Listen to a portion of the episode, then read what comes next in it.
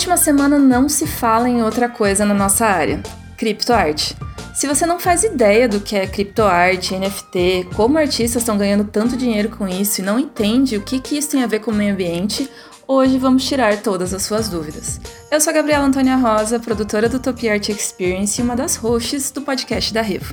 Para esse episódio 199, que foi pedido demais por vocês, convidamos para conversar o Guilherme Tordowski e o Lucas Azevedo, dois artistas que entendem bastante desse mercado.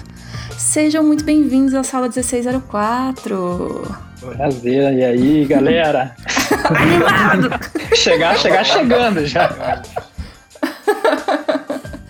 Bom, para quem ainda não conhece o trabalho de vocês, como eu não conhecia até 20 minutos atrás, se apresentem, por favor, meninos. Bom, meu nome é Guilherme Twardowski, né? Eu, bom, eu trabalho com cripto blockchain faz mais de 4, 5 anos agora. É, eu fui o artista por trás do jogo CryptoKitties, foi um jogo que a gente lançou lá em 2017, foi o primeiro NFT. Antes disso, eu trabalhei como motion designer, é, trabalhei num estúdio Tendril, ah, no Rio de Janeiro, e é, sou, sou de Curitiba e estou bem empolgado para falar sobre, sobre essa área que é, tem muito para se falar, né? Tem muito, muito assunto aí para conversar e entender melhor. Então, obrigado pelo convite aí. Imagina, vai ser da hora. E você, Lucas? É, eu sou o Lucas, tenho 23 anos. Eu sou estudante de design gráfico e moro no interior do Rio de Janeiro, campus dos Goitacazes. É, já trabalhei fazendo uns freelazinhos, trampos pequenos e coisas assim, e vim faz uns dois anos, se não me engano, aprendendo 3D no Blender. Eu amo aquela ferramenta, eu passo o dia inteiro naquilo. E agora eu vi essa oportunidade aí com a, com a CryptoArt, faz uns quatro meses que eu tô, tô mexendo com isso, NFT. Assim, tá sendo, tá sendo bom para mim, eu tô conseguindo tirar resultado disso daí. E aí fui convidado, né, pela, pela equipe da Rio para estar aqui agora e queria agradecer muito, porque jamais imaginei que em algum momento eu estaria nesse local.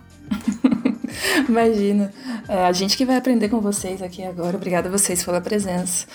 Bom, vamos, vamos começar então, né? Porque assim, do começo, o que, que é criptoarte e NFT? Mas assim, eu quero que vocês expliquem como se vocês estivessem falando com uma criança de 8 anos que ganhou o seu primeiro computador há um mês atrás, entendeu? Porque é assim que eu tô me sentindo agora. O problema é que esse assunto eu me sinto uma pessoa de uma criança de 8 anos ainda, pra entender. Nós somos todos uma criança de 8 anos. É, porque o assunto não tem nem 8 anos quase. Isso é um problema, né? Então uma criança de 4 anos. É. é então, é, criptoarte, assim, eu vejo como um, um movimento artístico, né, de, de, de arte digital majoritariamente, tem seus casos de arte tradicional também, né? Mas assim, ela, ela é feita para ser vendida, para ser revendida, para ser tokenizada, ela é feita para ser comercializada, basicamente. É, de, uma, de uma forma digital, é meio que trazendo o mercado da arte é, é para o, o mundo digital, possibilitando artistas digitais, né? por exemplo, não poderiam expor seu trabalho num, num museu ou por à venda em uma galeria. Agora a gente pode por meio de, de NFTs. Né? Aprofunda aí, Guilherme, como é que você consegue complementar essa informação? Para mim ainda está um pouco difícil. Então, eu acho, eu acho, acho, eu acho, acho meio difícil começar com criptoarte e NFT sem falar um pouco de blockchain, assim, né? Que blockchain já é o assunto que é bom entender um pouco para entender por que, uhum. que NFT é o que é, né? É, é, bom, vou tentar explicar desde o zero. Assim, é meio difícil porque você pode querer ir, ir bastante a fundo, né, para explicar bem detalhadamente cada ponto dentro, como é que funciona a blockchain, mas daí chega até um ponto que eu já começo a ficar meio confuso para explicar, assim, né? Então eu vou tentar chegar até um tá. ponto que, que faça sentido, assim, né? E usar algumas metáforas que ao, ao longo desse tempo eu vim ouvindo gente explicando que eu acho que são bem didáticas, assim, né? Então, vou tentar explicar blockchain, então, vamos lá. Coisa não é, não é muito fácil, mas, é, bom, vou tentar explicar para uma pessoa que realmente não tenha conhecimento nenhum, né? Nunca ouviu falar em blockchain. Então, blockchain é uma, é uma tecnologia que está por trás das criptomoedas, né? Do Bitcoin, mais famoso, ou da, Ether, no Ethereum, e está por trás também de, do fenômeno, do fenômeno criptoarte, né? Do NFT. É, e o que, que essa tecnologia tem de diferente, né? É, para explicar o que ela tem de diferente, acho que tem que entender como que são os sistemas que a gente usa hoje, né? Que é a questão do deles serem majoritariamente centralizados, né? Então, um exemplo, assim, o que, que é a blockchain, uma metáfora bem simples, ela é um livro caixa imutável, né? É um é caderno de registros de transações. Então, assim, no mundo pré-blockchain, né, se você quer fazer uma transação, a gente vai falar de dinheiro primeiro, né, que é onde começou mais como moeda, né? Mas se você quiser fazer uma transação, é, digamos, de Pix ou para alguém, né, mandar 10 reais para alguém, é, quem vai é, processar essa transação vai passar por uma entidade centralizada que é o teu banco, né? Às vezes, em comparação com algumas outras entidades, mas é, o banco, digamos, é o que confere que você tem os 10 reais na conta e transfere para essa outra pessoa, e ele é o intermediário dessa, dessa transação, e na maioria das vezes ele cobra uma taxa para fazer essa transação, né? Então, quem processa e quem escreve lá vamos dizer, a Gabriela mandou 10 reais pro, pro Lucas, é, é o banco que nesse, e, e, o banco tem esse banco de dados, né? E ele que tem acesso, ele que controla essa informação. Na blockchain, não tem uma entidade que controle esse sistema, né? É, o jeito que ela roda, o protocolo que ela roda, é ela que confere, né? Sem ninguém tendo que mandar uma pessoa, né? Necessariamente centralizado, esse poder não é centralizado, é de de dizer, de dizer assim, vamos dizer que a Gabriela vai passar um Bitcoin pro, pro Lucas. O Lucas vai ficar rico. É, mais rico. É, vai passar.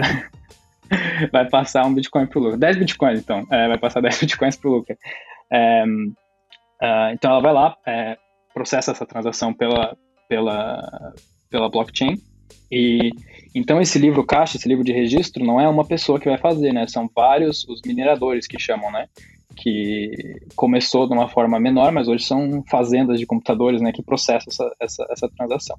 E todo mundo processa, todo mundo tem uma cópia, esse livro é aberto, todo mundo pode ver essas transações. Então vai estar tá lá, vai escrever que a, a Gabriela passou 10 bitcoins para o Lucas. E, e, todo mundo faz isso na, na, na, nessa mesma página desse livro, né? Todo mundo faz a, faz a mesma inscrição desse registro.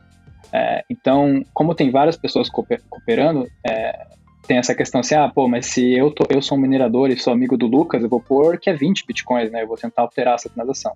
Só que isso aí não vai funcionar porque a forma que a blockchain funciona é que ela confere depois todos os livros caixa que todas essas mineradoras estão fazendo e tem que chegar num consenso, né? Então, qualquer erro que possa acontecer, alguma coisa, ela é não, é, é, não teria como quebrar, né?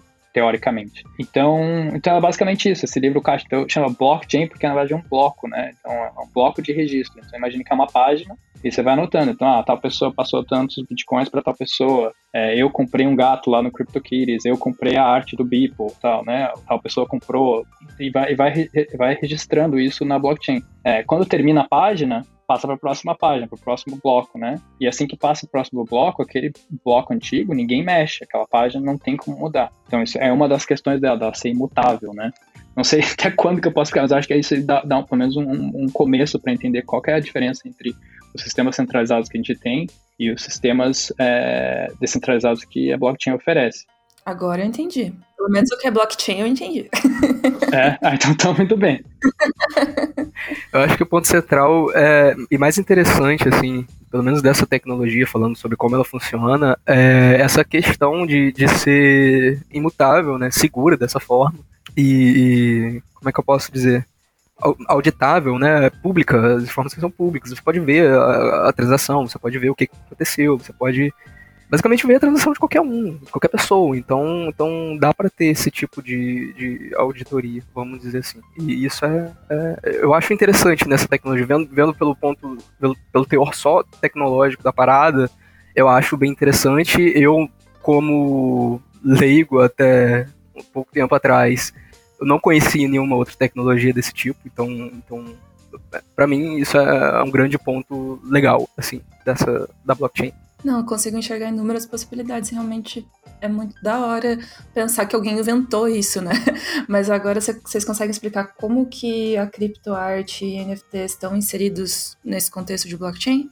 É, eu acho que é assim, é, é, surgiu a, a criptoarte, ela já existe faz um tempo, se eu não me engano, acho que três anos que, que já existem artistas que pensaram tipo, ah, legal, se eu, se eu associar um token da blockchain uma arte minha, essa arte minha vai meio que ficar registrada ali na, na blockchain para sempre, devido à imutabilidade dela. E aí começaram, começaram poucos, começaram alguns artistas fazendo, começaram outros projetos de, de tokenização não só de arte, mas de, de, de, qualquer, qualquer coisa, basicamente, ela pode ser tokenizada na, na blockchain. Eu acredito que o Guilherme vai falar um pouco sobre isso depois. E aí, assim, aí foi tokenizado. E a blockchain é um, é um sistema meio que, que econômico, né? A base dela é, é economia. E meio que foi uma, uma associação clara, assim, entre mercado de arte e, e a, a, possibilidade de, de, de lucrar em cima de arte digital em si, entendeu?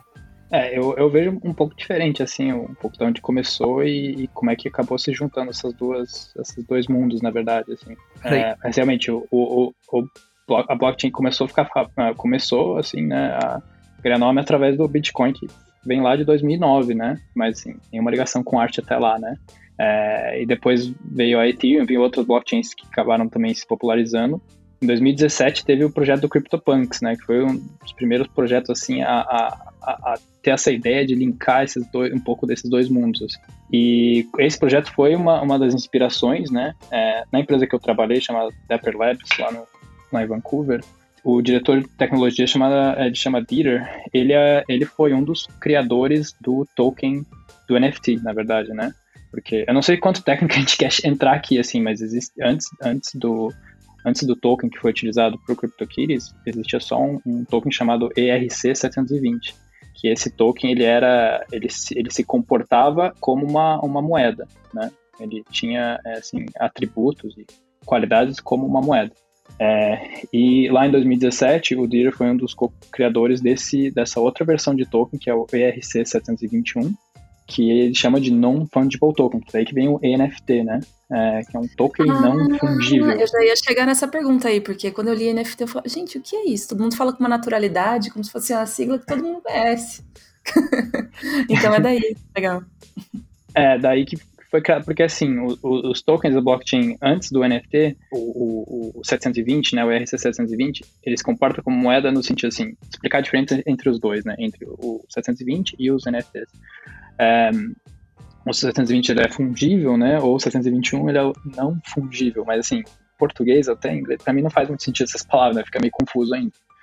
Mas explicando aqui, os tokens é, 720, que são os tokens né, do Bitcoin, que são das moedas, é, ele é um token que se comporta como moeda no sentido que é, essa é uma metáfora que é usada bastante para explicar, acho que é bem simples, de, assim, todas as notas de 10 reais valem 10 reais, né? Elas são todas iguais nesse sentido em questão de valor. É, e também uma, uma nota de 10 reais você pode trocar por duas de 5 e pode ir quebrando ela, né, em decimais, assim. É, é como o dinheiro funciona, né? O 721, ele, ele se comporta, você não pode quebrar. A gente até falava assim, você não pode cortar o gato no meio, né? Porque o, o CryptoKitties foi o primeiro projeto que usou NFTs, na verdade. Então, assim, o primeiro NFT. É até louco pensar que eu fui um dos, das pessoas, o artista por trás do primeiro NFT, assim, que foi os primeiros CryptoKitties que a gente lançou lá em 2017. É, mas essa diferença é que, como você não pode quebrar o gato, ele não se comporta como moeda, e também cada, cada gato, cada NFT, gato, a questão do CryptoKitties, mas os diferentes NFTs, eles cada um tem seu próprio valor, né? E a questão é que a maioria dos itens da nossa vida, do dia a dia, seguem mais esse padrão, né? Um, um, um apartamento, um carro, coisa, eles, eles têm esse valor não bem determinado, né? Assim, não é igual a moeda, né? Que todos são iguais, todos têm esse valor. É, tem outros fatores que determinam o valor de itens não fungíveis na nossa vida, assim. Então, aí que foi uma diferenciação, e daí começou a, o, o, esse token, o NFT, essa, é, começar essas conexões, assim, né? O CryptoCity foi uma das primeiras a ligar essas conexões, de lá começou até hoje, né? Tem muita ideia ainda, muita, esse, todo esse potencial, toda essa, essa coisa que se fala sobre blockchain que poderia ser utilizado para outras, outras, outras áreas, né? E eu acho que a questão do, da monetização é, assim, um, um, um lado é que você pode atribuir um token a, um, a, um, a uma peça física, ou teve gente que, né, um apartamento, algum, algum objeto e você ter mais liquidez na hora de você transferir esses, esses valores, né? Então, digamos assim, eu tenho um token que, na verdade, ele está registrado como o dono, né, de um apartamento tal, né? Então, se você quiser transferir isso, você é, como a, pela simplicidade da blockchain de você fazer transferências, né, sem intermediário e tudo mais, pode ser uma, uma utilidade, né, dentro do mercado imobiliário, mas dentro do mercado da arte, é, também com peças físicas, também é uma, uma, uma opção, né? Mas daí, daí entra na arte digital, né? Que daí eu acho que esse, esse assunto aí dá. Não, acho que eu tenho que dar uma respirada para começar, porque eu já tô falando faz muito tempo. Mas é um. é, um é um assunto que na arte digital ele toca. Ele, ele é diferente, assim, né? Como é que ele.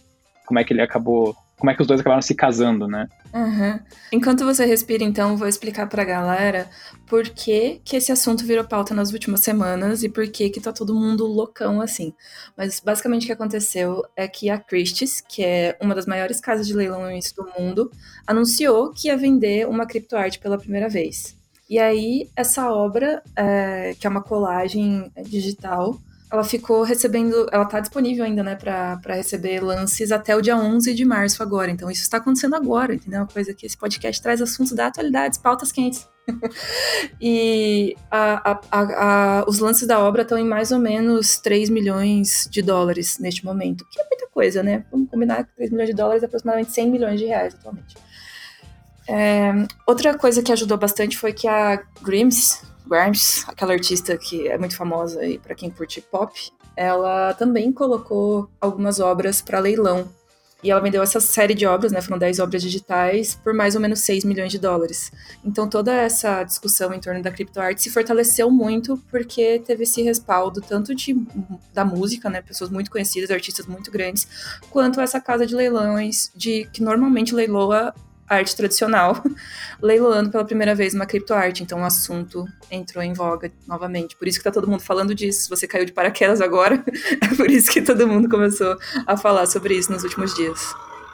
Sim, sim, ficou bem comentado. É, eu acho que qualquer, qualquer lugar que, que chama artista grande, como foi, por exemplo, o caso da Grimes, como foi o People, como foi qualquer outro artista grande que começou a vender NFT agora nos últimos meses, é, é, é chama muito atenção, porque querendo ou não, o, os números deles atraem valor.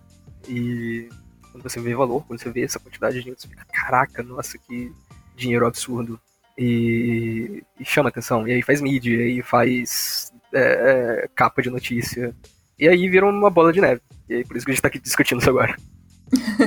Com certeza. Tá, então vamos tentar fazer essa ponte. Como que alguma coisa que começou como uma moeda virou uma moeda de arte e de arte digital ainda, que é mais difícil entender. Porque a questão é que quando a gente fala de arte digital, pelo menos até uma certa época, uma história na humanidade, assim, até um certo momento a gente acreditava que arte digital era uma coisa reprodutível, a gente conseguiria reproduzir ao infinito um vídeo, uma música, uma peça que a gente cria no Photoshop ou no Blender, em qualquer software. É, como então a criptoarte está mudando esse cenário? Eu, eu tava tentando pensar numa metáfora também para simplificar o que, que NFT está sendo para arte digital hoje, né? No universo para paralelo seria mais ou menos o que, que o vinil foi para música, assim. É, não 100%, assim, tem uns buracos na metáfora, mas eu acho que acho que ajuda a entender, assim. Imaginar que antes Imagine que antes do, do vinil não tinha show, os artistas, os músicos não conseguiam monetizar a sua arte de forma alguma. Assim, tinha outra forma. A única forma que eles monetizavam era fazer jingle para propaganda.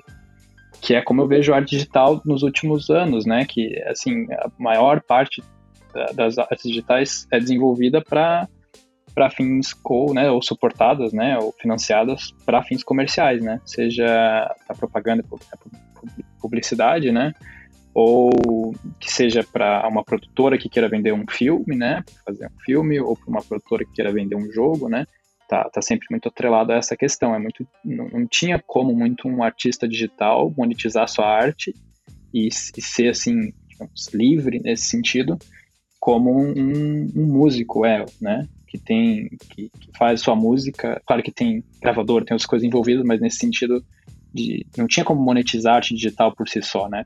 por uma das questões assim de não ter valor, né, de você poder copiar, de você é, de não ter um não, da, da, sociedade em geral a gente não conseguir enxergar o valor na arte digital, né? Aí aí entra a questão do, do NFT, né, que uma, da, uma das questões dele, né, que ele tem a questão da autoria e propriedade, né, ele, como aquele um barulho aqui, aquele livro de registros, ele consegue provar de quem que é aquela obra, né? Quem que é o, quem que é o autor, quem que é, quem tem a posse daquela, daquela obra. É, também ele cria, ele pode criar uma escassez digital, né? Depende de quantos tokens estão, estão vinculados àquela, àquela peça, né? E também como é um registro sequencial, né? Dá, dá você consegue conferir público, né? Você consegue ver quem foi dono daquela peça em qual momento, que também pode agregar valor ou não, né? Não sei se está muito, muito confuso. Eu tentei simplificar, mas eu acho que essa, essa é uma das maiores questões que eu vejo, assim, que é, não tinha como um, antigamente nesse, nesse, nesse universo paralelo onde artista antes do vinil não tinha como monetizar seu dinheiro, né? As pessoas tocavam violão e tocavam os instrumentos, mas em casa, no final de semana, mas não monetizavam isso, né? E eu vejo os artistas digitais nos últimos anos monetizando, tentando monetizar de outras formas, né? Vendendo pack de brush para o Photoshop, textura, ou é, fazendo curso no Skillshare, em outros cursos, né? E tentando monetizar o conhecimento e a, e a arte, né? E para mim o NFT está sendo uma outra forma de, de, pode ser uma outra forma de receita, né?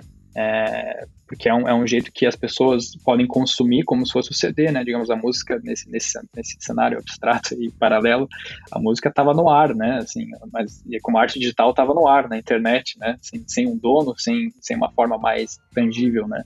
E o NFT ele consegue colocar isso de uma forma mais tangível, de você poder comprar o vinil, né? E falar, eu sou dono de, dessa, dessa, dessa obra, né? É, e assim, a gente entra depois, mas é, a questão é que esse vinil é muito agora especulação, né? É uma, a questão financeira é o maior interesse no momento. Mas não sei se, não sei se deu para entender. É, é, o nascimento da parada, né? É assim, acaba, acaba, acaba atraindo, atraindo os olhos das pessoas, como a gente estava falando anteriormente de números e valores. Mas eu, eu gostei do, da puxada de assunto que você deu para a mudança de forma de como os artistas estão monetizando seus conteúdos, como, por exemplo, com brushes de Photoshop e coisa do tipo. E parece que assim, eu ia falar antigamente, mas tipo assim, há dois meses atrás, há quatro meses atrás, é, a gente acabava, a gente produzia conteúdo para pra, as redes, entendeu? A gente produzia conteúdo para as redes centralizadas, para o Instagram, para o Twitter, apesar de talvez não ter uma monetização direta da empresa sobre, sobre esse, esse sobre essa arte que você está colocando lá, esse conteúdo, mas a gente gerava para eles, nunca era pra gente. O que a gente ganhava, às vezes, em troca era uma, uma exposição, um, um hype, né, uma, uma coisa do tipo, mas nunca foi em troca de valor, creio eu. Pelo menos nunca foi para mim. Então é, é, eu, eu, gosto de puxar esse ponto, que agora a gente cria pra gente mesmo e a gente é valorizado é, através de, de outras pessoas diretamente, entendeu? É, é, direto ali. Eu entro em contato com o comprador, o comprador entra em contato comigo, ele vê o que eu faço e ele gosta e a gente, a gente faz a troca, entendeu? Não precisa mais ficar produzindo conteúdo para as redes sociais lucrarem em cima da gente. Faz sentido. Vocês estavam comentando do lance da especulação. Vocês conseguem explicar por que, que os valores são tão altos, pelo menos nesses casos que a gente viu agora recentes? Como que uma obra digital consegue atingir um valor tão absurdo assim? É porque é meio louco o mercado de arte, né? Isso já aconteceu com arte tradicional há, tanto, há muitos anos. Mas no digital eu percebo que as pessoas têm mais questionamentos, assim, como que uma obra digital consegue atingir um valor de mais de 3 milhões de dólares? Ah, eu só acho que tem, tem alguns fatores, assim, na, na, na minha visão, assim, né, que que cria isso, né? Eu acho que especulação em qualquer forma, assim, é, é, é esse hype em volta de comprar uma coisa por X e conseguir vender ela por 100 mil vezes mais. É, e tem muito isso, assim, as próprias criptomoedas são a, a loucura da especulação, né? É o, é o, como é que chama? É o dinheiro mágico da internet, né? Que faz notícia a cada três meses porque é um, é um assim, é uma, é uma coisa que ninguém consegue muito, com, né, ninguém consegue ter muita previsão, mas se, mas tem, como tem muita gente fazendo dinheiro, vira, vira notícia, acaba virando mais, né, tendo mais né, interesse, né, e eu acho que essa, essa ligação com as criptomoedas, né, e o NFT estarem tá, ligados, né, eu acho que isso ajuda na especulação, mas eu acho que é, eu acho que tem, isso que é um, é um vou dizer que é um pouco frustrante, talvez, mas não acho que é um super problema, mas, assim, eu acho que se voltar na, na metáfora do vinil, acho que muita gente está comprando vinil e nem está escutando, ou, ou tá nem aí porque está naquele vinil, né? Ele está comprando porque ele sabe que ele vai poder revender aquele vinil. É, e, e, as pessoas estão podendo, né? Estão fazendo dinheiro revendendo, né? Então está sendo mais arte como investimento, que sempre, né, sempre, sempre, sempre existiu esse mercado da arte, né? É, mas tem também casos que eu acho que, é, que, que, eles chegam em valores altos por causa da, da importância cultural que uma peça ou que o artista tem, assim, meio que no, no tempo, né? Tempo e, e, espaço lá que a gente está vivendo, assim. Eu acho que o, o, Não sei se vocês viram que o Nyan Cat foi, foi vendido lá por uns 600 mil, mil dólares, né? E assim, ele faz parte da nossa cultura, assim, né? Parte da nossa história, assim, é meio. Parece até besteira dizer, mas assim, é um, é um ícone, né? Então acho que ele tem assim uma importância é, sociocultural.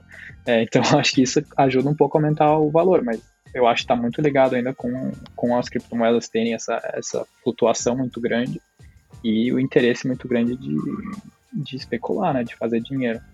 Será que os historiadores da arte do futuro vão estar tá analisando a peça do Nine Cat um dia que eu tenho ah, vai estar tá no museu. Caraca, olha, olha a influência dessa com arte. Com certeza, mas imagina que legal você poder ser dono de um meme. Tipo, gente. Sim, isso tá acontecendo isso é agora. Isso tá é. tá acontecendo agora. É, não sei se você conhece aquele Bad Luck Brian, que fazia muito sucesso no Nine Gag. Eu vou pesquisar. Com certeza foi tokenizado. Não, Ele foi tokenizado recentemente. Eu acho que o valor dele atual tá, deve estar tá 20 Ethereum por aí. Ah, claro. Entendeu? É. É, querendo ou não, são, são memes são marcos da, da, da, nossa cultura que a gente agregou nesse momento de expansão gigante da internet. Então, tem gente que vai valorizar bastante isso daí, seja pelo motivo de pura especulação ou por, sei lá, por gostar, né? Vai que cada um é cada um. É, uma coisa que eu queria perguntar pro Guilherme, é, você sabe desde quando o Ethereum existe? Porque eu, eu, eu, realmente não, não sei, não parei pra pesquisar, tipo, quando ele foi criado. Ah, eu não sei, eu não sei a data, o ano exato, assim. Sei que o Bitcoin Eu acho que ele 2009, tem menos de né? 10 anos, né? É, ele deve ter menos de é. 10 anos. É, então, é, você tinha perguntado sobre como que às vezes isso chega a, a valores tão altos, né, Gabriel? Eu penso que, que, assim, a galera que adotou o Ethereum no começo, antes de todo esse boom de criptoarte, todo esse hype, que para mim isso também é um hype, uma hora vai, vai, vai esfriar. É, essa galera tem é, eternidades de dinheiro em Ethereum, porque compraram quando estava começando estava com o valor lá embaixo. E hoje em dia o Ethereum teve uma, uma acessão meteórica, assim, né? E aí, para eles, hoje em dia, uma obra de talvez 20 Ethereum, pra esses caras não, não é nada, entendeu? Já, já é. A galera vê e acha que é troco do lanche, sabe? Pra gente é muita coisa, mas pra, pra essa galera, galera que já tá envolvida há tempo, isso daí é, é, não é nada além de uma, uma brincadeira de troca de figurinha, entendeu? Eu vejo assim. Gostoso, eu queria estar nesse patamar.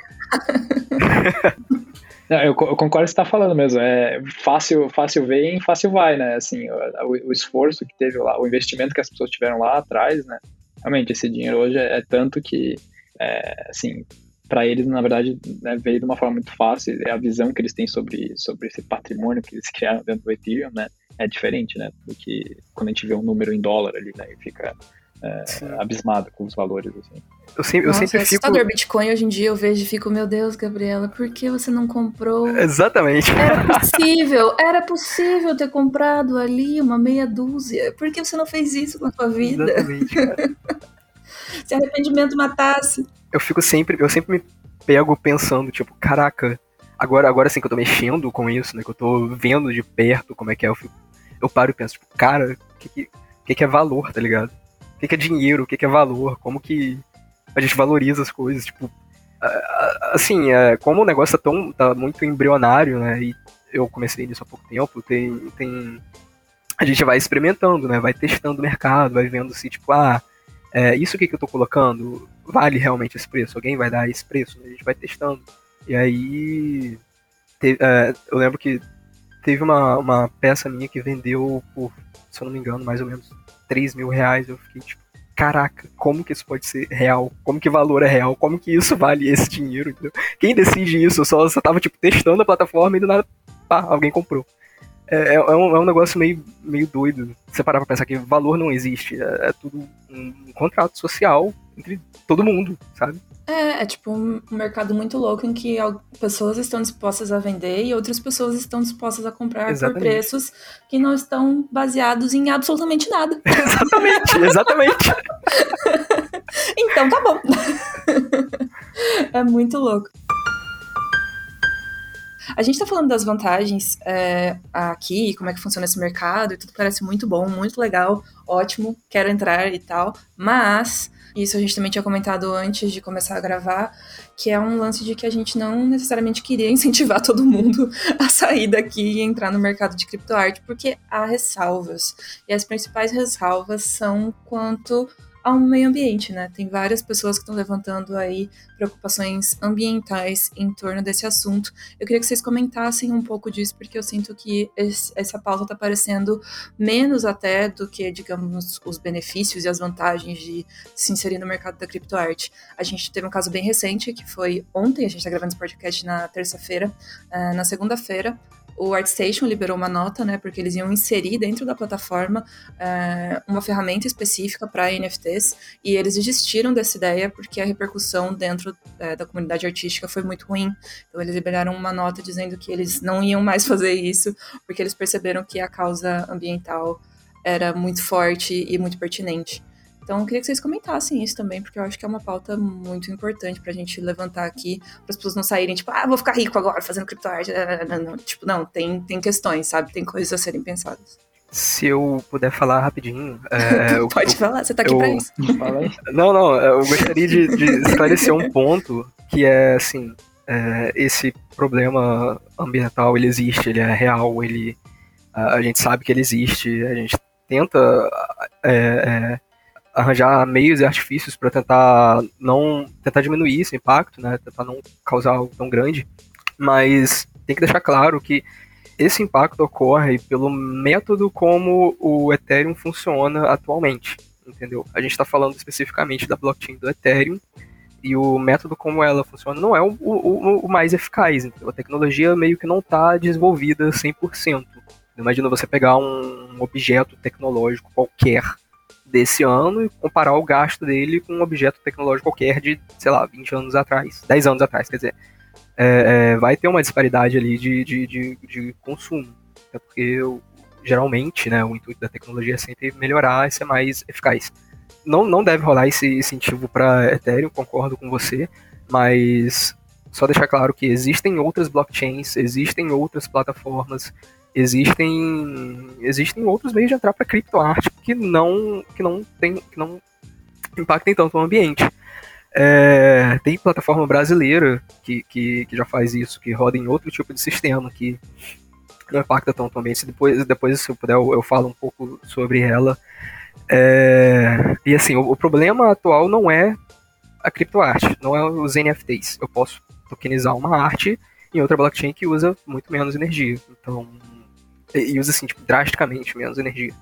Então, então tem essa, essa, essa disparidade. Não é criptoarte, é um método como o Ethereum e as blockchains de Proof of Work funcionam atualmente, entendeu? E aí até, até essa tecnologia melhorar, né, chegar ao que a gente chama de Ethereum 2.0, é, é, é, existe esse, esse problema. Entendi. O que você tem a dizer sobre isso, Guilherme? É, eu primeiro queria dizer que é, eu vi algumas pessoas tendo esse statement assim sobre a questão ambiental, né?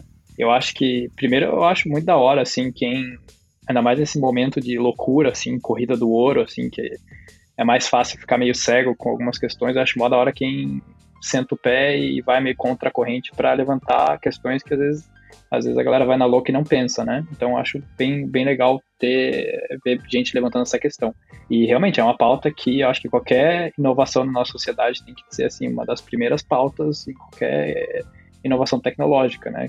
Que é a questão ambiental, tipo, é uma alta prioridade sim, eu gosto até o que a, a Greta falando esses tempos, né, que é, assim, tratar a crise como uma crise, né, porque ela é uma crise ambiental, né? então, assim, existe uma urgência, existe uma seriedade, né, um, e realmente, a, e, o que o Lucas falou, a Ethereum, ela é extremamente ineficaz, né, assim, ela realmente consome é, mais energia do que deveria, assim, mas concordo com o que ele está falando, que existem outras blockchains, né, que, que já estão, né, vendo essa questão e sendo mais eficaz, né, e assim, é eficaz na questão da, da, energia e também é eficaz na questão da experiência, assim. A gente fez um segundo projeto depois do CryptoKitties e, assim, chegou no limite da, da, da, tecnologia porque, assim, a experiência do jogador não, não, não fluía direito porque ela, ela, é lenta, ela, é, ela não é eficaz, né? Então, eu, eu sinto, assim, que, assim, é, não querer entrar na questão do NFT por causa da questão é, ambiental, assim, eu acho que a preocupação tem que existir, mas assim, é, me parece meio assim, não querer usar a internet porque a internet usa muita energia, né? Eu queria tentar achar uma comparação direta, assim, de, de blockchains com a internet, né? Mas eu não achei direto, mas achei algumas comparações interessantes que até anotei aqui para lembrar. Mas tá vendo que o vídeo, o vídeo do Despacitos, né? É, só, só aquele vídeo do Despacitos no YouTube, ele, ele usou energia de 40 mil casas nos Estados Unidos. 40 mil casas usam durante um ano todo nos Estados Unidos. E só o Google usou um quarto do que usa o Bitcoin. Assim, é, é ainda você consegue ver quanto o Bitcoin também é, não é eficaz, né? Assim, porque o número de pessoas que usam o Google e o número de pessoas que usam o Bitcoin assim, é, é extremamente diferente, né? E mesmo assim, pro, essa comparação mostra que realmente o Bitcoin gasta muito, mas também assim, outra, a internet também se gasta muito. Então me parece meio não o momento de, de, de, não vou entrar por causa, por causa disso, né? E é o que o Lucas falou também, você, sei lá, em 1950, começo do computador, que era uma sala inteira, e ver, nossa, o computador tá gastando muita energia, ó, tá quente aqui dentro, né? E você, assim, se é, querer acabar com um projeto desse, é, vendo todas a, a, o que trouxe para nossa sociedade, né? Uma das ferramentas mais incríveis que a gente criou. É, assim, também trouxe problemas, né? Não trouxe só soluções como toda toda tecnologia, mas eu acho que é uma é, tem que estar tá como prioridade, né? Na, no desenvolvimento. Mas eu do, do que eu vi já de algumas outras blockchains já já parece que já estão já, já se diminui muito esse esse consumo de energia pela divisão de como elas funcionam. Eu acho massa que existe essa preocupação. Acho que é difícil não existir, né? Porque querendo ou não, tem que ser uma coisa sustentável. Porque, tipo, tá. E se a gente tem que diminuir drasticamente o consumo de energia, certas coisas vão ter que ser ceifadas, né? E como é que faz se não conseguir manter mais é, por causa disso, né? Porque um dos elementos principais que é ter energia é não funcionar mais da, da, forma como a gente usa hoje, ou não tiver na mesma quantidade da forma que a gente tem hoje, né? Então faz sentido que as pessoas com desenvolvedoras desses mecanismos e dessas ferramentas estejam com essa preocupação ambiental, como eu acho que muitos outros casos de várias outras coisas, assim, né, que a gente usa hoje em dia e, e não percebe o, o, tanto de impacto ambiental que isso tem, né? Tipo, sei lá, desde comer carne até ter sacolinha disponível no mercado. Óbvio que eu tô fazendo aqui uma falsa simetria, não tô dizendo que é ok todas essas coisas, mas também acredito que a, a gente, né, tem a capacidade de desenvolver novas tecnologias para resolver problemas que a gente tem quanto ao uso de recursos naturais. É, concordo que ainda é muito alto é, o, que, o que os blockchains gastam, né? Tipo, é, saíram vários artigos nesses últimos dias e as comparações são super absurdas, assim, né? Tipo, um negócio que você fica, meu Deus, dá pra cinco continentes viverem durante 100 anos, umas coisas muito loucas. Mas eu acho que isso deve é, mudar mesmo ao longo do tempo, porque se tem alguém que é bom de desenvolver tecnologia e a fazer avançar o negócio, são pessoas que estão diretamente envolvidas com o mercado trilionário, né? Então o interesse em fazer isso, essa situação melhorar, é muito grande. O problema é ecológico todo. Tipo assim, cara, não, não vamos, não vamos esquecer da, da raiz, tá ligado? Não, não vamos atacar a ponta do iceberg e esquecer a raiz. Porque o que eu, o que eu tô vendo hoje em dia é a galera atacando 100% o, o artista que tá tokenizando ali, o artista que tá, sei lá, finalmente conseguindo algum, algum um pouco de dinheiro sendo, sendo uhum. valorizado pelo trabalho ali de acordo com o que ele acha que vale, né? É, só que o problema é que o problema é o gasto excessivo que existe, mas não esquece que, tipo assim, o problema é que o, o modo como a gente é gera energia. Sabe? O problema é o capitalismo. É quase isso. Porra, é quase isso, cara. O ecossistema tá, tá, tá, teve data de validade ali marcada a partir do momento que foi lançada a Revolução Industrial e o capitalismo foi adotado como sistema econômico global, entendeu? Meu ponto de vista é esse daí. É, é, e aí, tipo assim, porra, a gente tem quase que cartéis de, de, de, de de, de empresas de produção de energia de, de, fontes fósseis, né? Eu esqueci o nome certinho que fala, combustíveis fósseis. Uhum. O impacto real causado é porque a gente produz energia de uma forma bem ineficaz. A gente, a gente usa também de forma ineficaz, mas, cara, é, é, blockchain, criptoarte e coisas, é uma coisa que surgiu, tipo assim, de 10 anos para cá. Antes uhum. dessa época já tinha, uh, já tinha estudo, já tinha cientista preocupado, vendo que a parada não estava andando para um lugar legal, entendeu? Então é assim, é, é já estava marcado, já estava já tava finado desde o começo, entendeu? não, não quero, assim, temos que melhorar, temos que, que, que fazer melhor, temos que desenvolver a tecnologia, mas é, eu creio que assim, tipo, cara, ataque o, o carinha que tá ali ganhando um pouquinho de dinheiro, tá ligado? Ataca Nestlé, que, que, que polui rio pra caralho, ataca. Não ataque o Guilherme e o Lucas, ataque, outro, ataque o capitalismo, ataque o presidente, ataque outras coisas. Não, é, porque, e porque realmente, assim, é, isso é tudo muito, é um assunto muito novo pra mim. Desculpa Não, se eu estiver falando merda. É porque eu, por exemplo, eu também nunca parei pra, pra ver quanto, quanto de energia que gasta o, sei lá, minha televisão, meu celular, é, é, as coisas que eu utilizo na transação bancária do meu banco, entendeu? Eu nunca parei pra, pra pesquisar sobre isso. Agora isso tudo tá, tá vindo à tona, então, assim, nem eu tenho o melhor conhecimento do mundo, só tô expondo minhas opiniões aqui, do meu ponto de vista. Não, mas eu acho que essa discussão é válida, é por isso que eu queria trazer essa pauta também, porque eu acho que é bem importante a gente falar de tudo isso. É, eu queria fazer um adendo também, é, concordo com tudo que o Lucas falou ali, é, é assim, não é, não é comparar e falar assim, ah, a internet gasta dinheiro, é, gasta dinheiro, gasta, gasta energia também e, tipo, minimizar o, o, problema que é a blockchain. Tipo, não é isso, né? Mas assim, aonde que você desenha a linha de o que que, onde que tem que ser gasto mais, é, assim, onde a gente tem que quebrar mais a cabeça para diminuir o gasto de energia, né? Blockchain com certeza, porque se é uma ferramenta que teoricamente vai estar tá mais e mais é, sendo utilizada em mais e mais setores, é assustador mesmo olhar hoje que não é tão, tão difundida com não tantos usuários, realmente, se, se ela escalar no, no, no tamanho da internet, realmente, a gente estaria fodido na questão de energia, né? É, mas como a gente comentou, né, é, ela, assim como o, computador ser uma sala inteira, né, e hoje gastar menos energia, mas também olhando para os setores, que falou do, do, banco, né, ou sei lá, do, a indústria de videogame, né, quanta energia gasta para carregar o computador, para fazer update no software, para transferir, sei lá, to, todas as questões é meio, porra, com Você certeza. pode questionar várias indústrias, né? A, a, as semanas, a, eficácia de energia, né? As semanas e meses que passam ali renderizando o filme que a gente assiste, os efeitos especiais, as render, as render, render farms, né? É, tem, tem todo um gasto de energia que a gente, sinceramente, não sabe. Eu, pelo menos, não sei. Então... É, eu, eu só achei essa comparação, que ela não é direta, né? Mas é, me, me fez entender, assim, de, de, de só o Google, né? Que é só uma plataforma, uma empresa, né? Que realmente é muito utilizada, né? Mas é, é o, só o Google gastar um quarto, né, da, energia relacionada ao, ao, Bitcoin, né, em comparação. Assim, todo o resto da internet, né? Eu não sei quanto que é o tráfego do Google, não sei a porcentagem, assim. Eu falei, é uma comparação que realmente assusta o Bitcoin, mas também assusta a internet, né? Claro, porque se a gente colocar outros sites que também, né, junto o TikTok, o Instagram e o Facebook, pronto. Dá a mesma coisa.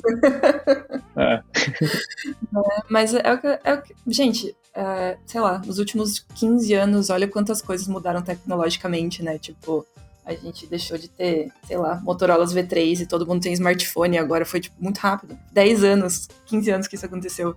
Então eu acho que daqui 15 anos, e a gente tá avançando cada vez mais rápido, né? Porque a tecnologia tá evoluindo, tipo, exponencialmente.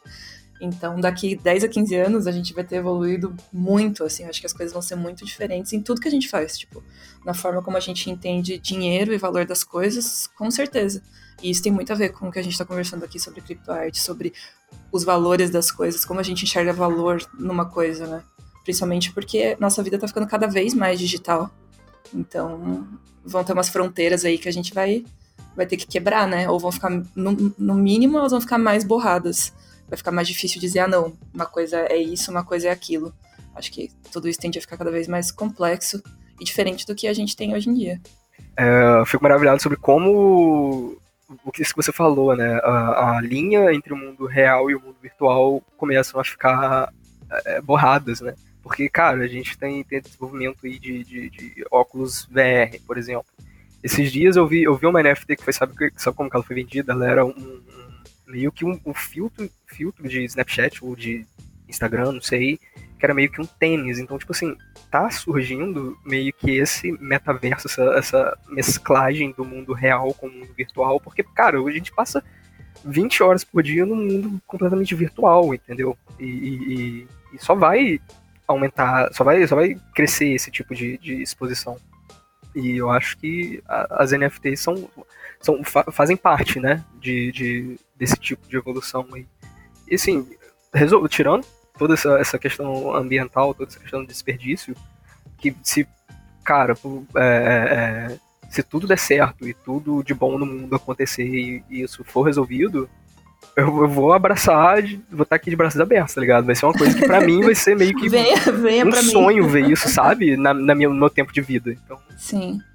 Ah, eu acho que a gente vai ver muita coisa no nosso tempo de vida. A gente é muito jovem, daqui uns 30 Será, anos a gente será vai que a gente passa dos 40 anos? Eu não sei, isso não sei. Talvez a gente não passe a gente surtar e não conseguir acompanhar a tecnologia, mas de saúde. Acho que talvez a gente consiga chegar lá, assim. Uh, vocês enxergam outras preocupações além da preocupação ambiental com a criptoarte? Porque, assim, uh, logo que esse assunto surgiu, várias pessoas já começaram a se manifestar na internet né, nesses últimos dias. É só isso que tá rolando. Eu vou, vou scrollando o Twitter assim e vejo, tipo, todo mundo ensandecido. E uma das preocupações bem importantes que surgiu em torno desse assunto é que algumas pessoas estavam dizendo que suas artes estavam sendo roubadas e vendidas em forma de criptoarte. Como isso, gente? Como é que funciona isso? A gente tem que se preocupar? Eu tenho que fechar meu Twitter agora? Como é, como é que faz? Olha, é, é, não sei, né? Eu, nesses quatro meses, eu nunca, nunca vi um roubo de arte assim. Já, já ouvi casos, mas, tipo, nunca vi acontecer perto de mim, entendeu? E... Mas eu sou, tipo, uma pessoa só. É, se tá acontecendo, então tá acontecendo. Então uhum. tem que ser tomadas medidas para não acontecer mais. Mas, cara, roubo de arte acontece assim, a torta e direita, sabe? Se você postar uma foto no Twitter, não sei se você lembra, há pouco tempo tinha um negócio de, ah, se você postar uma foto no Twitter e, e falar da, que queria numa, numa xícara não, de numa, café. É, ou numa camiseta. Ou numa sim. camiseta, é, ia, um bot ia pegar a parada automaticamente e transformar aquilo num produto para você comprar. É, lá no AliExpress, era isso aí.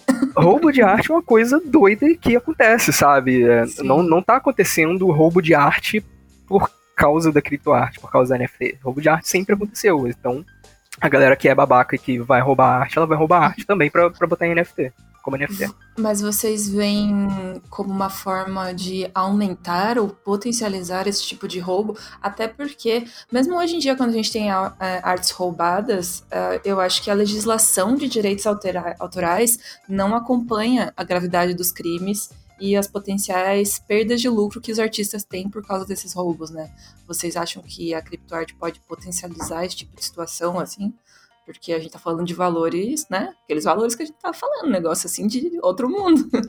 e, e, outra pergunta emendando nessa também, tipo, como você prova a, a sua autoria em cima de uma criptoarte? É, eu, eu também pessoalmente não, não cheguei a, não, não, não, não, cheguei a ver, não tive conhecimento de caso de gente roubando arte, né? Não sei exatamente como é que funciona, como é que a pessoa conseguiu isso, né?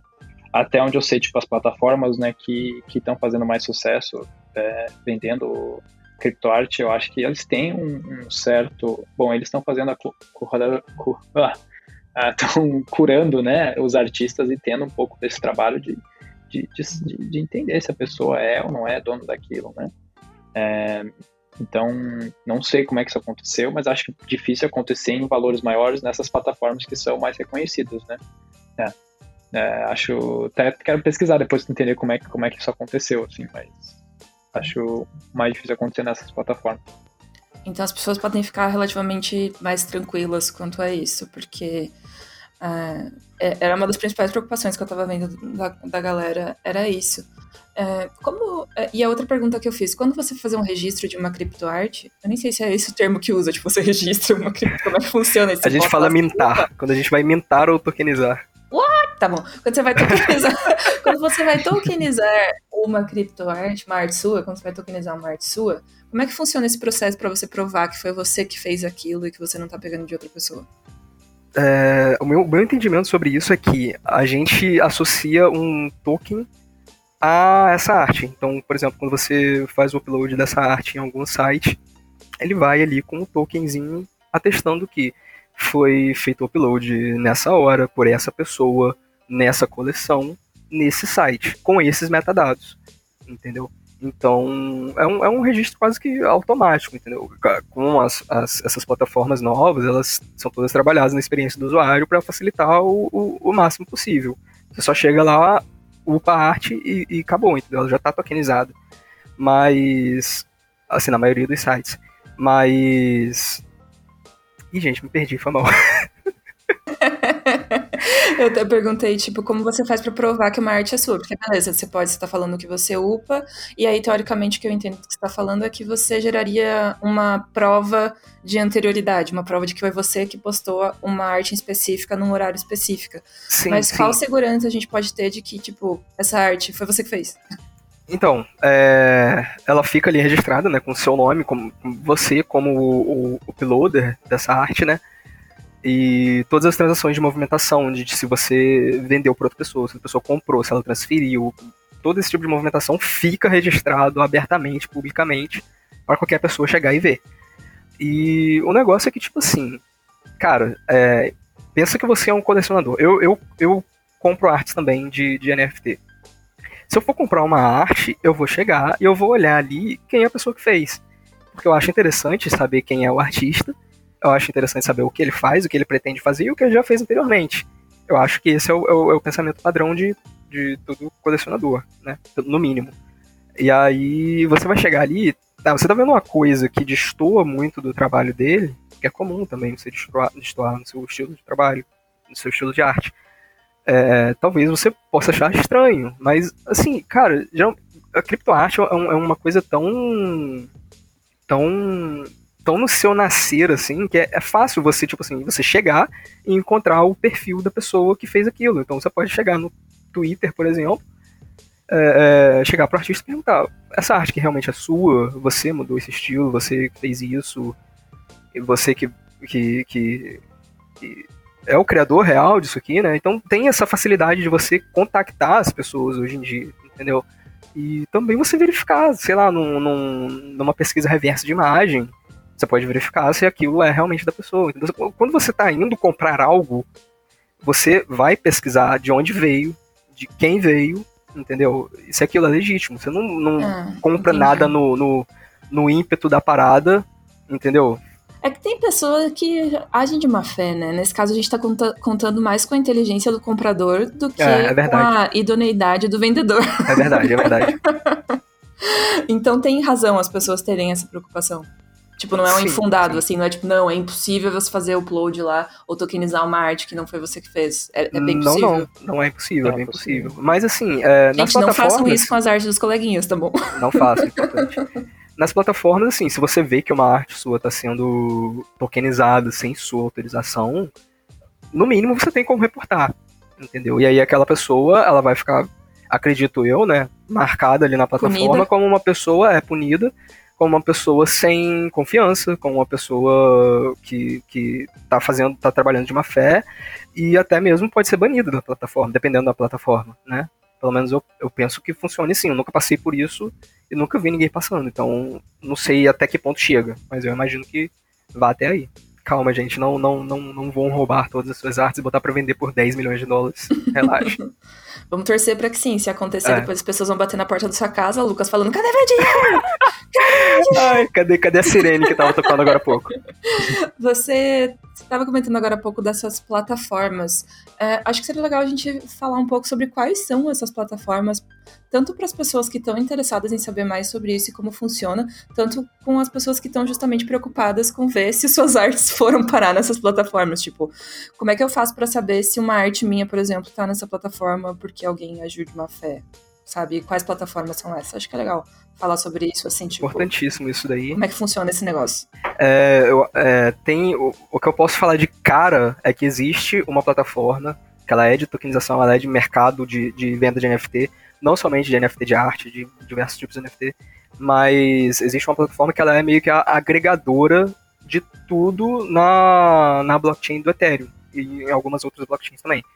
Essa plataforma é chamada de OpenSea. Lá você se, por exemplo, eu comprar, eu comprar uma arte na plataforma X e comprar outra arte na plataforma Y, ela vai aparecer ali no meu OpenSea as duas artes, independente de qual plataforma for comprada, entendeu?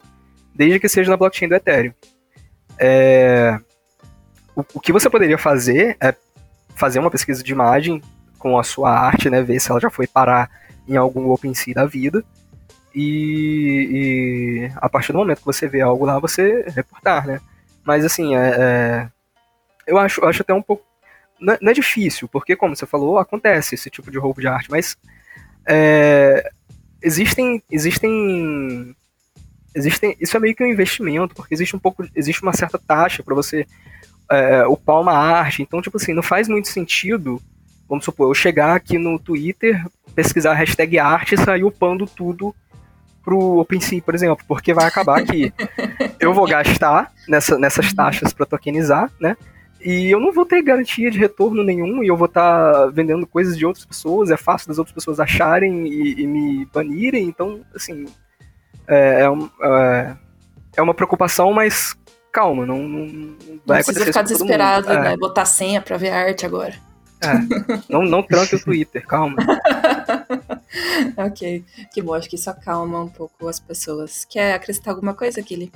Não, é, eu só ia falar das, das quatro. Tem, é, o OpenSea é faz mais sentido, né? Que realmente ele coleta todas as. tudo que está acontecendo ali na Ethereum, né? Na questão de NFTs. É, mas é, as, as que eu vejo que estão tendo mais é, público, assim, né? É a Nifty Gateway, a Rarible, a Super Rare e essas três. Acho que tinha uma quarta que eu esqueci, mas tem são as que estão tendo mais, assim. Mas é, como eu falei, essas são as que. Tem várias. É, elas, elas têm, uma, têm assim, um formulário para você preencher lá no site, né? Para você participar delas. Então tem essa. Eles estão. Tem esse trabalho para entrar, né? Então, nesse trabalho para entrar, as plataformas acabam, acho que, tendo um pouco de, de controle sobre, sobre isso. É verdade, foi bom você tocar nisso daí. Eu, eu, eu esqueci de falar que, assim, é, se você realmente quiser procurar para ver se sua arte foi tokenizada sem seu consentimento, vai para o OpenSea e vai para o Haribo. Porque o OpenSea e o Haribo são sites abertos. Então, assim, qualquer pessoa pode entrar para tokenizar, entendeu? Ele é, ele é livre para qualquer pessoa. Agora, os sites que são fechados ou curadorados, né? Eles exigem um, meio que um processo de aplicação ali. Então você vai falar quem você é, você vai comprovar que você é um artista, você vai mostrar o seu tipo de trabalho. Então não tem sentido uma pessoa aplicar para um site curadorado, por exemplo, para vender arte roubada de outra pessoa, entendeu? Pelo menos eu, eu, eu acho que não existe esse, esse, sentido. Então, se você quer pesquisar realmente sobre isso, ver se já foi tokenizado, se você se preocupa com isso, vai no OpenSea, vai no Haribo, faz uma pesquisa reversa de imagem, vê se esses dois sites aparecem, entendeu? Porque se aparecer, aí, aí deu merda. Olha, o Lucas, o brasileiro é criativo. O brasileiro é criativo, eu não duvidaria.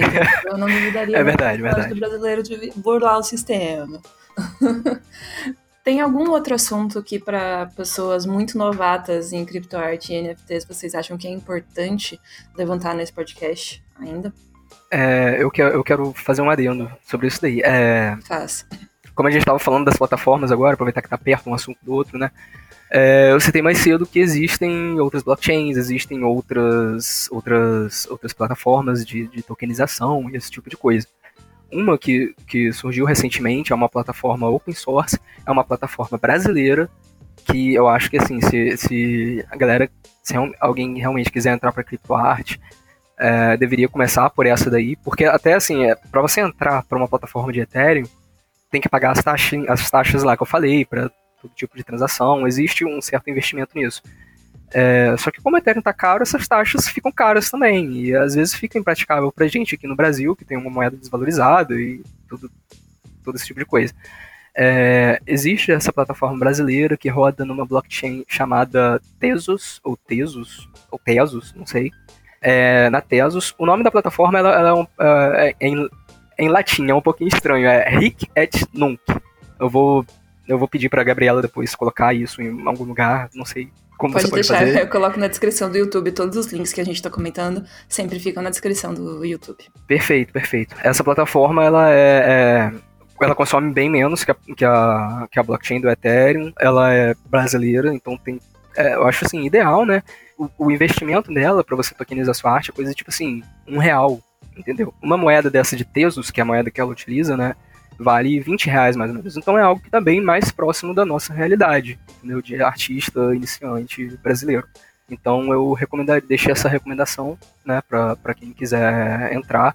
É mais ecológico, é mais acessível né, pra gente, então fica aí a recomendação.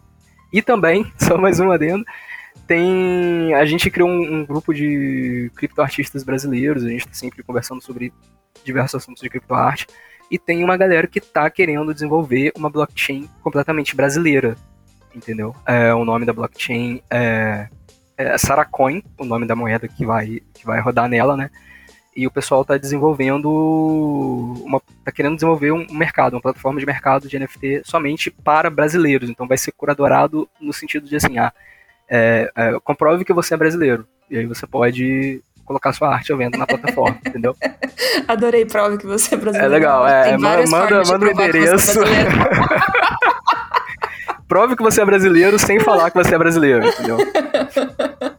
Aí fica, fica esse, esse, esse, esse xabá aí. Não está completamente desenvolvido ainda, mas. Mas tá no processo. Quando, quando tá no processo. Quando é. tiver 100%, a gente vai vai botar ela pra frente, vai fazer barulho nela aí, entendeu? É, é bom saber disso porque essas coisas estão muito mais próximas da gente do que às vezes a gente imagina, né? Tipo, você olha assim, pensa, nossa, tecnologia é muito distante. Não, tem um grupo de pessoas brasileiras que trabalhando nisso, desenvolvendo isso, e vai crescer muito nos próximos anos. Então, acho que é. Sim, sim, a gente espera, a gente espera isso daí, entendeu? A gente quer que, a gente quer que cresça, a gente quer algo que seja feito por nós e para nós. Então, uhum. é, é, é, bem legal. Eu espero que esse projeto dê certo. A gente tá apoiando a galera lá. E vamos botar pra frente quando, quando, quando der tudo certo. A gente, a gente avisa vocês. tá bom. E você, Guilherme? Então, é isso que, isso que eu falei no começo, assim, que eu tentei, queria colocar de uma forma mais é, é, sem má interpretação, assim. Eu acho que, claro que é um, um boom, assim, e, e, e, vira notícia porque parece um dinheiro fácil, né, um dinheiro mágico da internet.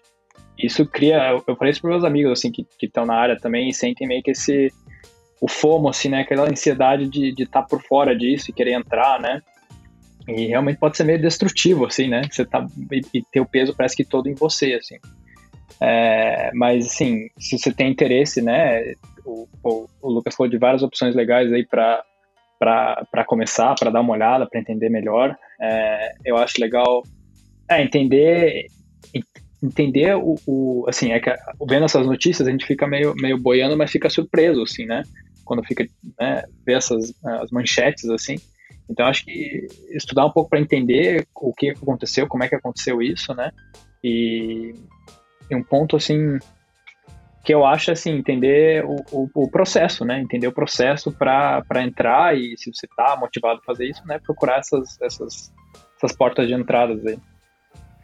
Eu acho que o que você falou que é essencial, se eu puder adicionar, é, é, é o estudo, cara. Você tem que fazer uma pesquisa, faz uma pesquisa. Tipo assim, não vai na nossa onda, não vai também somente na onda de quem, de quem odeia criptoarte, ou, enfim, tem suas opiniões contrárias à criptoarte.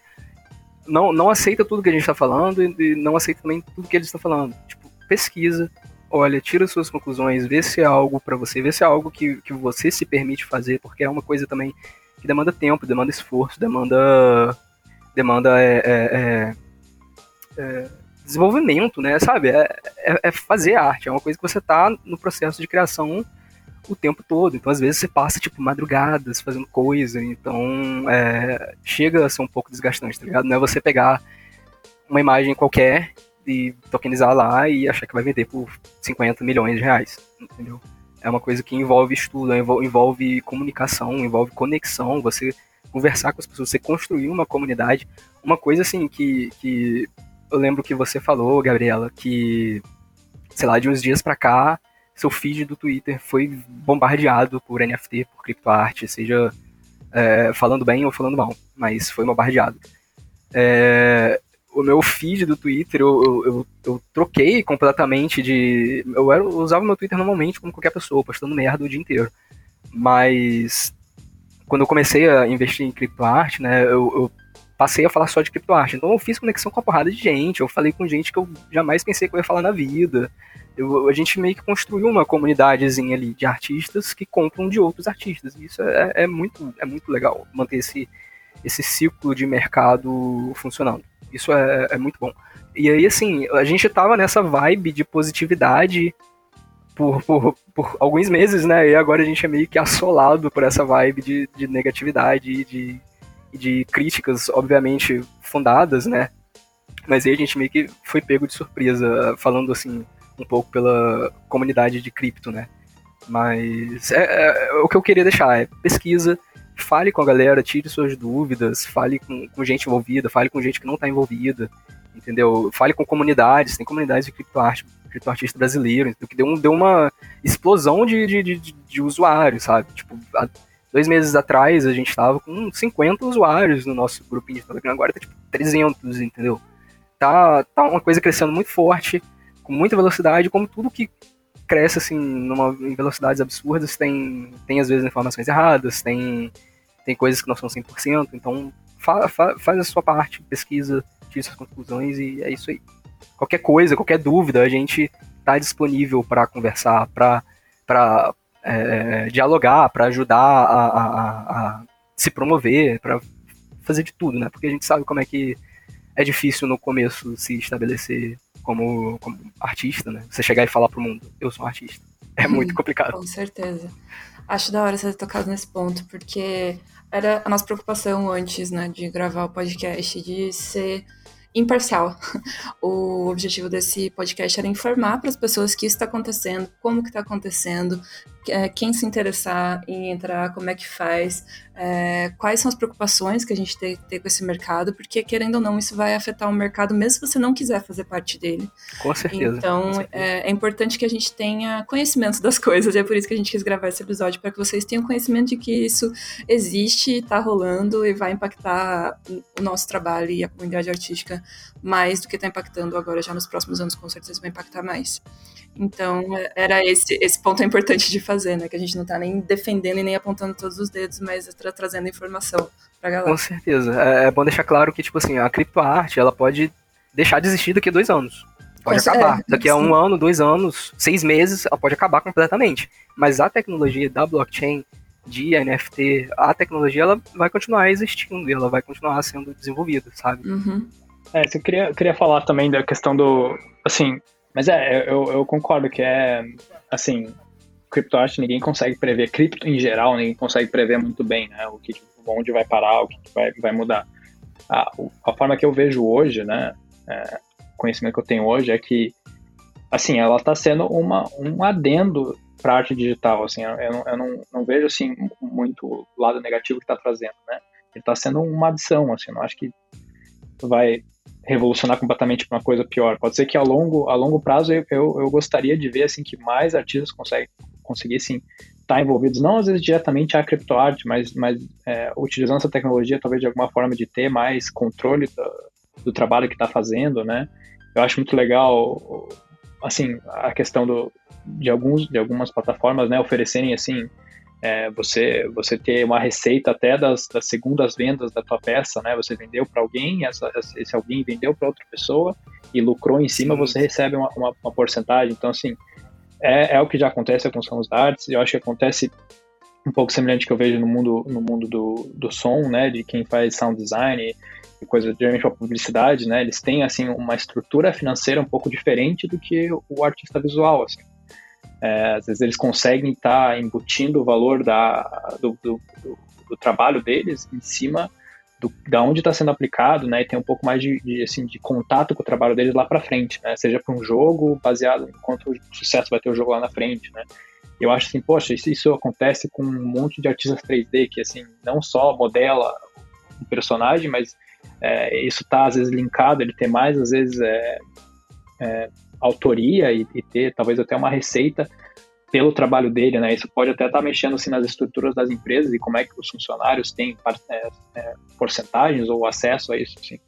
Claro que isso é um pouco especulação de como é que as coisas podem ir lá para frente, né? Mas eu, como eu tinha comentado no começo, assim, eu acho que é uma tecnologia polêmica, né? Porque e, e a polêmica é interessante porque ela tem potencial, né? Ela tem assim uma promessa, ela tem ideias de transformar vários setores, né? E então acho que porque ela tem esse, esse talvez esse, esse poder de talvez impactar a nossa sociedade em diferentes setores, né? É legal a gente estar tá tendo essa conversa, né? Até tinha comentado, é, é, bom que se mantenha aberta essa conversa, né? Se ficar dúvida também, entre em contato comigo, com Lucas, com a gente, sei lá, com quem você quiser que, que, que, que, esteja na área, para continuar... Minhas DMs estão sempre abertas. É. É, para continuar essa conversa, porque às vezes também é né, nessas conversas que a gente consegue ouvir uma opinião diferente que a gente não viu e todo mundo cresce junto. E, e assim, é uma, é uma questão de como que a gente quer criar o caminho dessa tecnologia, né? Querendo ou não, alguns têm um maior impacto é, em como que vai ser utilizar essa tecnologia, mas assim, quanto mais conversa tiver, eu acho que é, que é bem positivo. Então, acho que é um, um bem, bem, legal de vocês terem tá fazendo esse podcast para começar esse diálogo, assim, né? Não deixar o pessoal tão, tão, tão, tão sem resposta, assim, tomara que tenha respondido algumas coisas já. Tomara que tenha ajudado a esclarecer um pouquinho. Nossa, eu acho que sim, pelo menos agora já vou conseguir responder todo mundo que mandou inbox essa semana.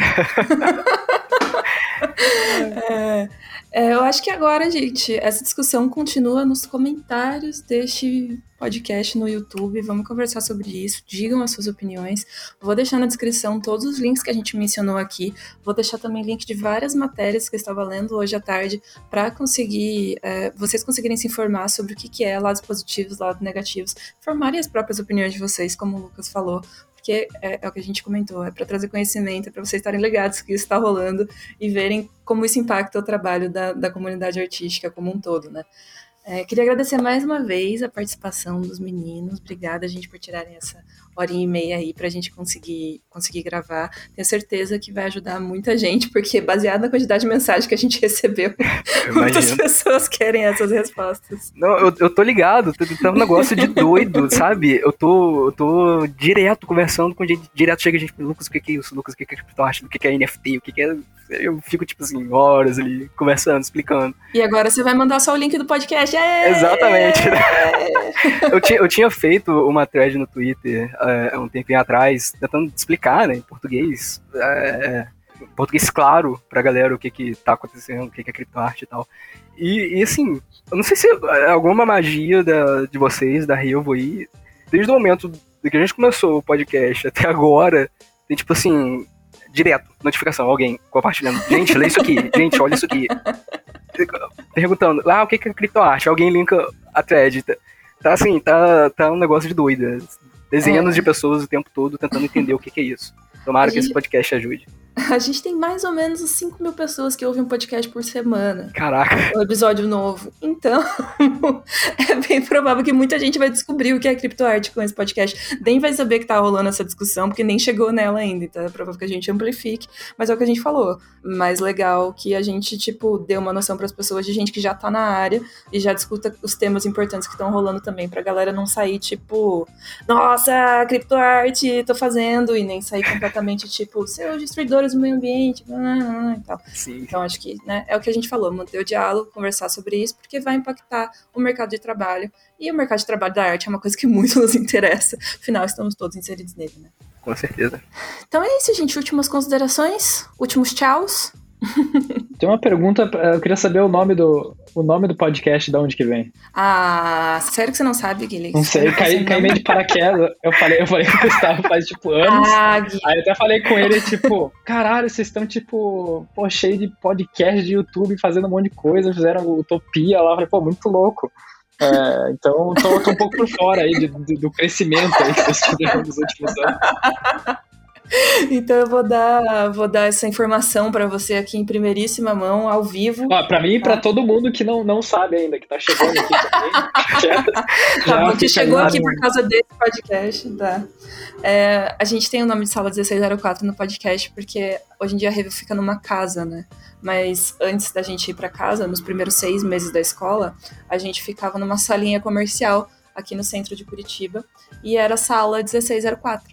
Então, quando a gente se mudou para casa, que foi quando efetivamente começou o podcast, a gente quis prestar essa homenagem ao lugar onde tudo começou. E aí mantivemos o Sala 1604. Apesar de legal, hoje em dia legal. muita gente falar o podcast da Revo, ou RevoCast, a maior parte das pessoas adotou o 1604 Eles já criaram o nome sabe. deles mesmo. É, foda-se. Mas a maior parte das pessoas adotou o 1604 e sabe, sabe que esse podcast é o nosso podcast. e é isso, pronto, agora todo mundo sabe. Mais uma vez, queria agradecer a participação de vocês, gente. E, pessoal, por favor, vamos deixar um like aí nesse podcast, né? Se inscrever no canal se você está chegando agora, não esquece disso, é importante. Quem deixar e... um like e se inscrever no canal da Revo aí vai ganhar 5 Ethereum. Pode deixar que eu vou enviar. É, é 100% verdade, vocês podem acreditar no que eu tô falando agora. Isso não, mas tá rolando uma ação especial de aniversário do podcast, porque semana que vem vai ser o episódio número 200. E a gente está fazendo vários é, sorteios e coisas desse tipo. O link para isso também vai estar na descrição. Se você quiser participar, é bem simples, só deixar um comentário aqui e dar um like nesse, nesse episódio. e você já basicamente está participando. Mas eu vou deixar o link com todos os prêmios e tudo que tá, tá rolando aqui na descrição também, tá bom? Então é essa hora de dar Obrigado, tchau Gabriel. e fazer publicidade é, sem, sem vergonha mesmo, assim? É hora de dar tchau e fazer... Tudo. Isso, exatamente. Pode fazer. Não, só ia falar, é, vai estar meus links aí, quem quiser perguntar coisa. Eu sou mais ativo no Instagram, tô tentando usar um pouco mais o Twitter. Mas fiz uma conta nova lá, tô colocando meu site, então segue a gente lá, dá uma força. Eu vou colocar, tô colocando alguns textos lá também no meu site para tentar explicar um pouco mais de NFT.